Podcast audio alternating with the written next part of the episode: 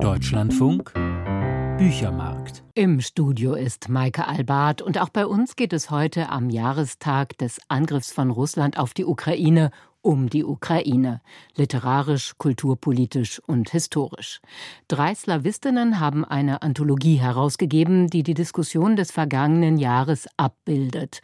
Alles ist teurer als ukrainisches Leben, so heißt sie. Shama Shahadat ist gleich mein Gast. Außerdem geht es um einen neuen Roman des belarussischen Autors Sascha Filopenko. Und zuerst tauchen wir ein in ein großes historisches Panorama über die Ukraine, verzwirbelt mit einer Familiengeschichte. Alexandra heißt dieses Debüt, verfasst von der ukrainischstämmigen niederländischen Autorin Lisa Weder. Cornelius Wühlenkemper hat es gelesen. Lisa Weder ist Drehbuchautorin und Regisseurin für virtuelle Realitätsszenarien. Auch ihr literarisches Debüt Alexandra, in dem sie ihren biografischen Hintergrund mit Zeitgeschichte und Fantastik anreichert, gleicht einem Spiegelkabinett, in dem man vergeblich nach festem Boden unter den Füßen sucht. Der Plot dieses Geschichtspanoramas ist dabei zunächst recht übersichtlich, nimmt dann jedoch immer labyrinthischere Züge an. Auf Geheiß ihrer Großmutter Alexandra macht sich die Erzählerin Lisa 2018 aus den Niederlanden auf den Weg in die Ostukraine.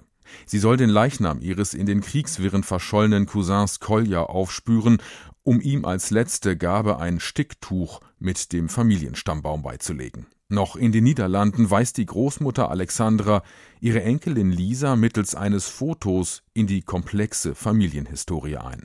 In unserer Familie gibt es mehrere Koljas, zu viele, um sie sich alle merken zu können, erklärte mir Alexandra.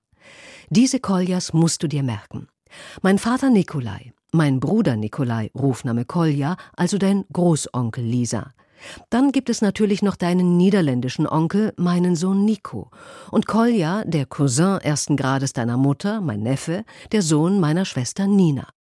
Nicht weniger als 45 Mitglieder umfasst diese Familie, deren Geschichte auf mehreren Zeitebenen und aus unterschiedlichen Perspektiven erzählt wird. Fließend wechselt der Roman zwischen verschiedenen Epochen der ukrainischen Geschichte, dem Kriegsbeginn im Osten im Jahr 2014 und der erzählten Gegenwart von 2018, personalisierten Erinnerungen, Ich-Erzählung und auktorialen Beschreibung. Noch dazu wird Lisa auf der Suche nach ihrem verstorbenen Cousin beim Versuch, den Grenzposten zwischen der Westukraine und den sogenannten Volksrepubliken zu überqueren, in eine virtuelle Realitätsebene katapultiert.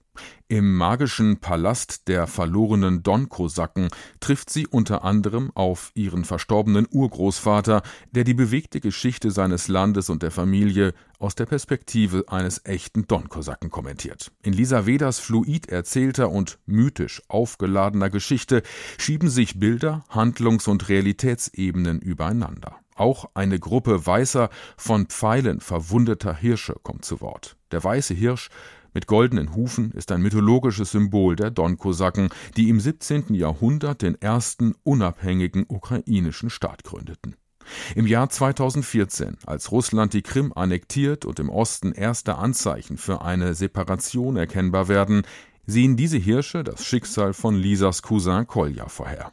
An dem Mittag, als Kolja seine Ladentür aufschließt und einen jungen Mann mit einem Maschinengewehr die Straße überqueren sieht, schrecken wir aus unserem Halbschlaf. Der Boden hat sich verschoben. Wir spüren das Rütteln, das Wackeln. Die Pfeile in unserem Rücken brennen, versengen uns das weiße Fell. Etwas verschiebt sich, und wir stehen dabei, flüstern wir. Es musste so kommen, sagt einer von uns. Ich habe das Beben unter meinen Hufen gespürt. Wir neigen unsere Geweihe, versuchen zu hören, was die Erde uns sagt. Wir lauschen wie tief das Blut eingesickert ist, ob es sich rührt, ob es unter der schwarzen Erde stillhält. Wir wollen wissen, wie es unseren Don-Kosaken-Nachfahren ergeht. In Alexandra zieht Lisa Weda immer wieder Parallelen zwischen den unterschiedlichen Epochen der wendungsreichen ukrainischen Geschichte. Weda erzählt von Angst, Plünderung, Hunger und Gewalt im russischen Bürgerkrieg unter Stalins Kollektivierungsbrigaden und seitens prorussischer Separatisten gegenüber vermeintlich untreuen Volksgenossen. Erstaunlich wenig Platz räumt die Autorin in ihrem ausufernden historischen Epos dabei den deutschen Verbrechen in der Ukraine bei, dem von der Wehrmacht und auch ukrainischen Kollaborationstruppen mitsamt dem Kosakenbataillon geführten Vernichtungskrieg gegen Millionen Ukrainerinnen und Ukrainer. Lisas Großmutter Alexandra wurde 1942 aus der Ostukraine deportiert, musste in einem deutschen Chemiewerk Zwangsarbeit verrichten und gründete nach dem Krieg in den Niederlanden eine Familie. Im raunenden Ton der weißen Hirsche erscheint das als Glücksfall. Alexandra landete zufällig im Westen. Sie wurde von der Zugkraft des großen Vaterländischen Kriegs mitgerissen, der über Millionen Kinder hinwegfegte und sie von diesem Grund und Boden fortnahm.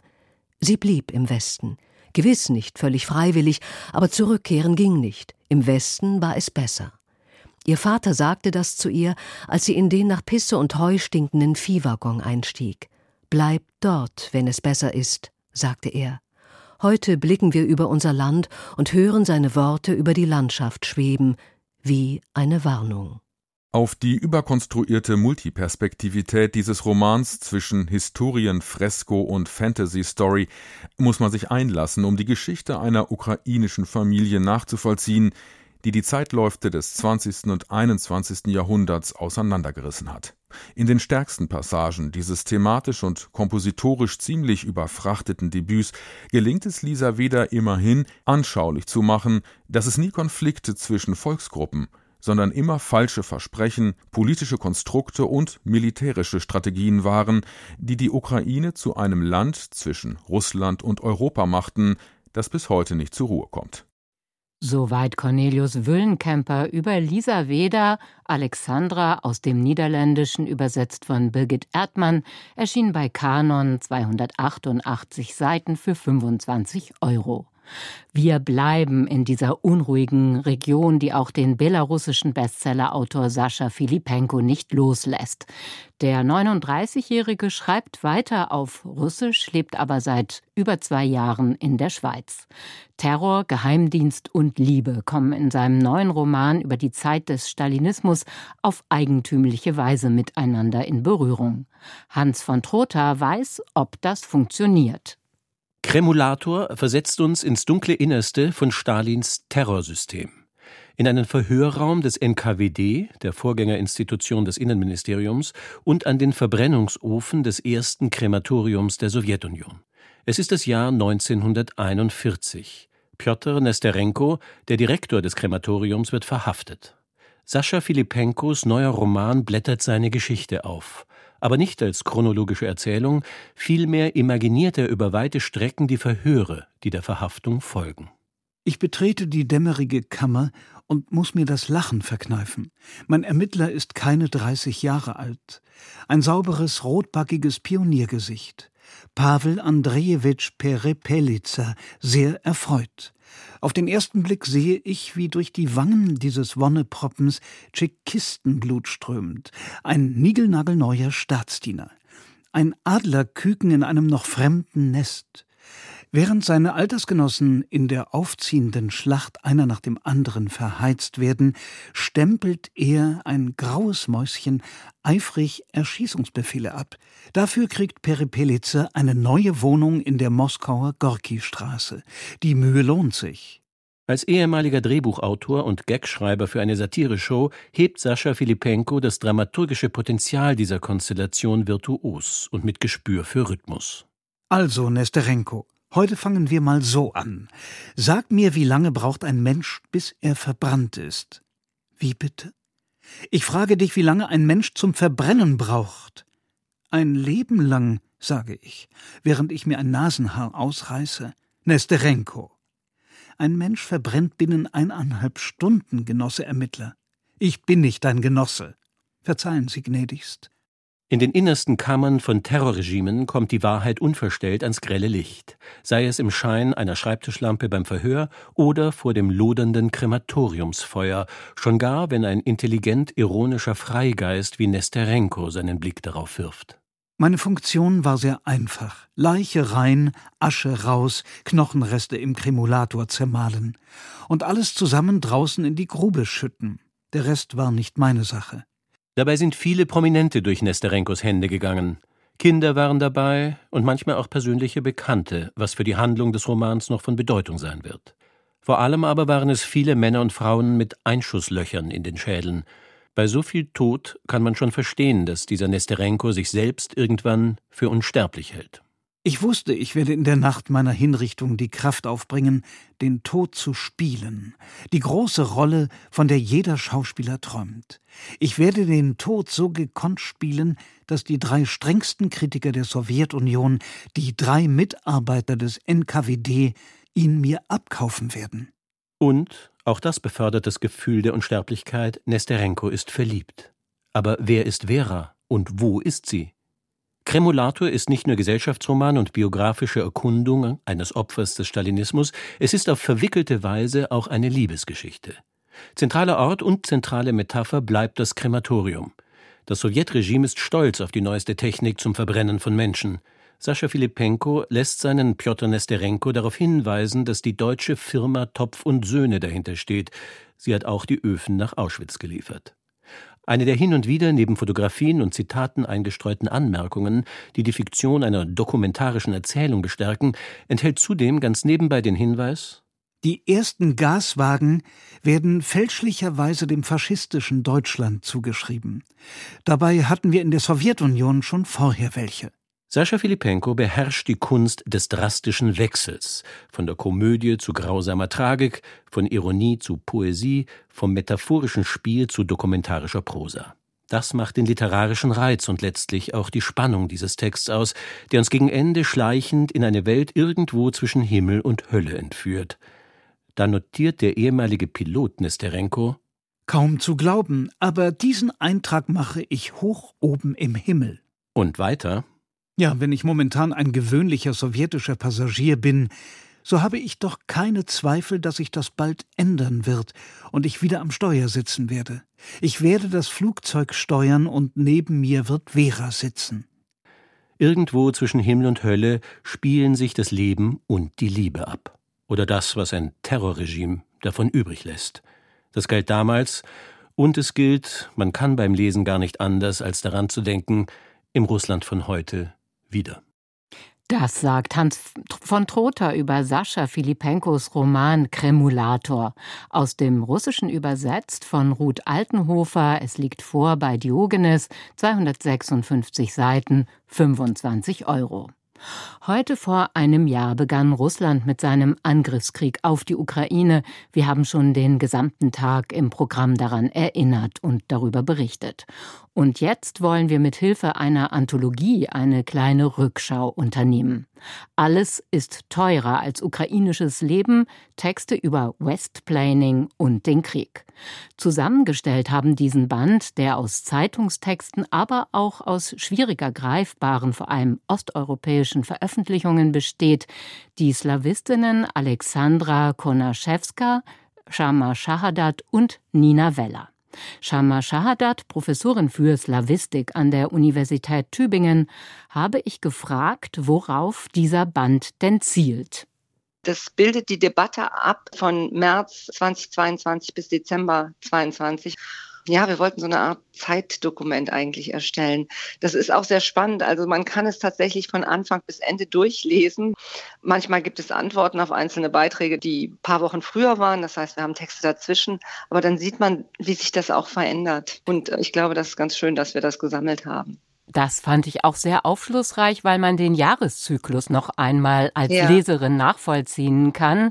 Hat sich denn etwas verlagert in der Diskussion? Haben sich die Beiträge auch so ein bisschen verändert? Ich glaube, sie wurden vielleicht dringlicher. Am Anfang ging es zum Beispiel viel um die Auseinandersetzung mit der russischen Kultur. Wir haben zum Beispiel relativ früh im März den Beitrag von der ukrainischen Autorin Oksana Sabuschko, Lektionen aus einem großen Bluff. Und Sabuschko stellt die These auf, dass der Westen sich verführen ließ von der russischen Literatur und Kultur, dass wir gelernt haben, dass man mit dem Verbrecher Mitleid haben muss, spricht Dostoevsky.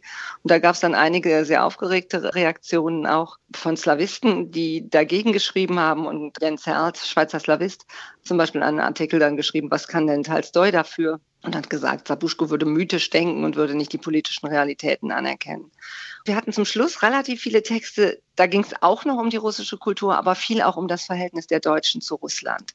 Ein Beitrag von Timothy Snyder, dem amerikanischen Osteuropa-Historiker aus Yale, der über das Schuldgefühl geschrieben hat, das die Deutschen hatten. Frau Schahadat, der Bezug zur russischen Tradition und Literatur ist ein roter Faden. Was heißt das denn auch für Ihr Fach, die Slawistik? Wird da der Kanon neu sortiert?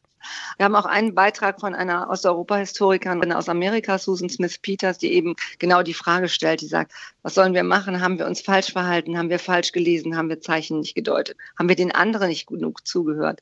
Und unser Fach sortiert sich tatsächlich im Moment neu. Also das große Stichwort ist Dekolonisierung. Also dass wir alle versuchen, nicht mehr vom Zentrum, also von Moskau aus auf die anderen slawischen Literaturen zu blicken. Also das ist ein Vorwurf. Und dass wir versuchen, das etwas zu verschieben. Und wir hören natürlich nicht auf, russische Literatur zu unterrichten. Aber wir müssen uns fragen, was wir lesen und wie wir es lesen. Dostoevsky ist bekannter Antisemit gewesen. Das wissen alle, das sagen wir auch, aber wir haben uns bisher oft nicht so intensiv damit beschäftigt, dass man da jetzt einen stärkeren Blick drauf hat und das nochmal bewusst macht, dass es auch eine, ah, eine sehr imperiale Kultur und Literatur hat. Also dass man vielleicht ein bisschen kritischer drauf guckt und auch mehr in die Ukraine nach Belarus schaut und zwar nicht über Moskau. Aber das ist natürlich ein schmerzhafter und langer Prozess. Es gibt in der Ukraine ja ein Nebeneinander von Russisch und Ukrainisch und Sprache ist sowieso ein großes Thema in den Texten Ihres Bandes, Frau Schahadat. Wie wird das diskutiert? Bisher waren Russisch und Ukrainisch wirklich parallel in der Ukraine. Und jetzt müssen sich die Autoren, Autorinnen oder überhaupt alle Menschen positionieren und viele sprechen jetzt kein Russisch mehr, obwohl das ihre Muttersprache ist eigentlich und versuchen Ukrainisch zu sprechen oder auch Ukrainisch zu schreiben. Also zum Beispiel haben wir einen Beitrag von Petro Röchlo aus Tschernowitz, das ist ein Literaturwissenschaftler, der hat geschrieben, dass Krieg einen Effekt auf die Entrussifizierung der Ukraine hat. Eigentlich wollte Putin die Ukraine ukrainisieren und jetzt wird sie im Endeffekt entrussifiziert, weil selbst diejenigen, die ursprünglich Russisch gesprochen haben, jetzt kein Russisch mehr sprechen wollen. Wir haben aber auch ein bisschen andere Positionen. Radinsky, ein Künstler, der sagt, ich lasse mir das Russisch von Putin nicht wegnehmen. Und das andere Thema, bei der Sprache ist die Verrohung der Sprache. Also was passiert überhaupt mit der Sprache? Und da ist eben dieser Beitrag von Claudia Date, Übersetzerin aus dem Ukrainischen, Olga Radetskaya, die aus dem Russischen übersetzt und Thomas Weiler, der aus dem Belarussischen übersetzt, die sich damit beschäftigen, wie die Sprache verroht im Krieg, was auch passiert, wenn zum Beispiel alle Menschen, die nicht Teil Russlands sein wollen, als Faschisten bezeichnet werden, dann hat die Sprache ja eigentlich auch entleert, weil die Zeichen beliebig werden und nicht mehr das sind, was sie eigentlich waren, was ja jetzt in der russischen Propaganda ganz stark passiert. Kommen denn auch Gefahren eines übermäßigen oder ideologischen Nationalismus, ukrainischen Nationalismus vor? Also der Bandera-Kult, wird das zum Beispiel kritisch diskutiert? Im ukrainischen Parlament saß ein Nationalist, also weniger als in den meisten europäischen Ländern. Und sobald die Ukraine die Stimme erhebt, wird gesagt, das ist nationalistisch. Wir haben keinen Beitrag dabei, der sich jetzt explizit mit dem Bandera-Kult auseinandersetzt, sondern eher kritisch damit, dass dieses Schlagwort Nationalismus auf die Ukrainerinnen angewendet wird, weil sie ein Recht auf ihre Existenz behaupten. Dann kommen viele mit diesem Nationalismus-Thema was aber nicht so ist. Also die Ukraine versucht sich als Volk zu wehren gegen die Vernichtung. Wie können wir denn insgesamt das Westplaning vermeiden? Ihr Band richtet sich ja gerade dagegen und differenziert sehr stark. Ja, also was ein bisschen der Elefant im Raum ist, sind die offenen Briefe deutscher Intellektueller weil viele der Texte sich genau dagegen wenden und sagen, dass dieses Westsplaining stattfindet, dass der Westen sich anmaßt, das zu erklären und zwar mit wenig Kenntnis. Also wir haben einen Text von Stepan Fardov, der heißt Schluss mit Westsplaining der sagt, Intellektuelle, ihr habt überhaupt keine Ahnung, ihr habt nie unter russischer Knute gelebt, haltet einfach mal die Klappe. Ja, Ihre Frage war aber, wie man das vermeiden kann, das Westplanning, indem man die Ukrainerinnen ernst nimmt oder überhaupt Mittelosteuropa ernst nimmt und sie aus dem Wort kommen lässt. Und das ist gelungen in dem Band Alles ist teurer als ukrainisches Leben Texte über Westplaning und den Krieg. Vielen Dank, Frau Shahadat. Vielen Dank auch Ihnen. Shama Shahadat gehört mit Alexandra Konaschewska und Nina Weller zu den Herausgeberinnen des Bandes, erschien bei Fototapeter 272 Seiten für 17,50 Euro. Das war's für heute im Büchermarkt. Morgen geht es an dieser Stelle im Gespräch mit Andreas Steinhöfel um Royal Dahl und seine angeblich zu deftige Sprache. Forschung aktuell befasst sich heute mit Ewigkeitschemikalien. Der poetische Name verweist allerdings auf nichts Gutes. Einen schönen Nachmittag wünscht Maike Albart.